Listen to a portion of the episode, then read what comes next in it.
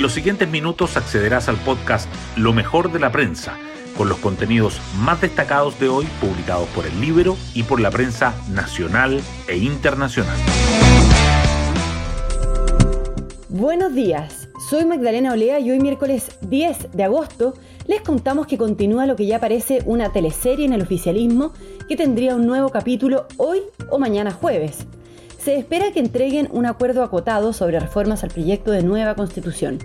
Según las declaraciones y actitudes de las colectividades del apruebo, los cambios propuestos no serían estructurales, sino más bien cosméticos, en particular por la postura del Partido Comunista y de sectores del Frente Amplio. En paralelo, en el Congreso avanza el Plan B, liderado por los senadores Rincón y Walker, que incluye bajar los quórum para reformar la Carta Magna vigente. Las portadas del día.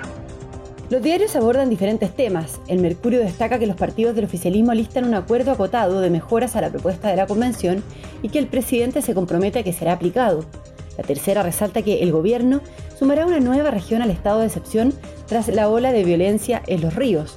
Y el diario financiero subraya que la deuda del fisco rompe un nuevo récord desde 1990 y supera el 37% del PIB al cierre de junio.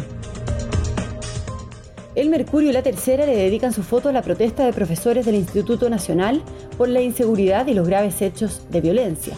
También llevan que el Congreso despacharía hoy a ley la rebaja a cuatro séptimos del quórum para modificar la actual constitución y el inédito allanamiento del FBI a la casa del expresidente Trump y sus efectos con miras al 2024. Otros temas destacados en el Mercurio son que Carabineros detecta un déficit de 8.000 policías para las labores de orden y de seguridad, que la pandemia frena la caída del consumo de alcohol y drogas en adolescentes y se advierte un deterioro en la salud mental y que la deuda de los usuarios por cuentas de agua supera los 226.700 millones pese a la norma para regularizar la morosidad.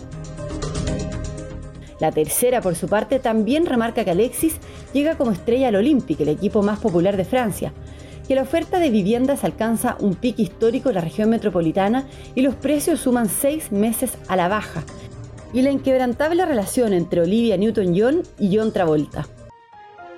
Hoy destacamos de la prensa. Los partidos oficialistas alistan un acuerdo acotado de mejoras a la nueva constitución y Boric se compromete a que sea aplicado. Las coaliciones que apoyan al gobierno a de Dignidad y el Socialismo Democrático estarían afinando los últimos detalles del pacto para darle certeza a los indecisos de cara al plebiscito, y esperan presentar hoy o mañana. Las materias incluidas serán pocas, cerca de 10, y una de las que tiene consenso es reponer el estado de emergencia. El gobierno se complica con la fórmula para renovar el estado de excepción e incluir a la región de los ríos.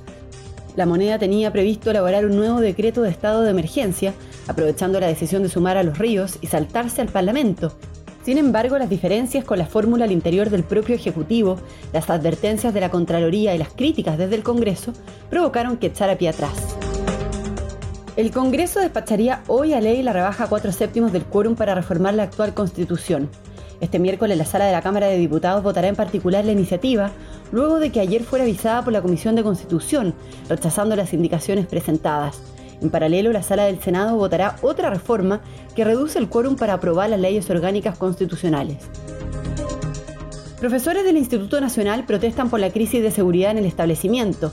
El personal docente salió al frontis del liceo para manifestarse contra los graves hechos de violencia. Exigen una respuesta de las autoridades y advierten sobre un paro indefinido si el clima escolar no mejora. La alcaldesa de Santiago dijo que están trabajando en temas de seguridad. Otras noticias. El gobierno extiende una semana la vigencia del horario de invierno. El Ministerio del Interior anunció que el cambio de hora se atrasará una semana y comenzará a regir a contar de las 24 horas del sábado 10 de septiembre, para que no sea en la víspera del plebiscito. La decisión fue criticada por las aerolíneas. Y nos vamos con el postre del día. El Olympique de Marsella recibe a Alexis Sánchez como una estrella.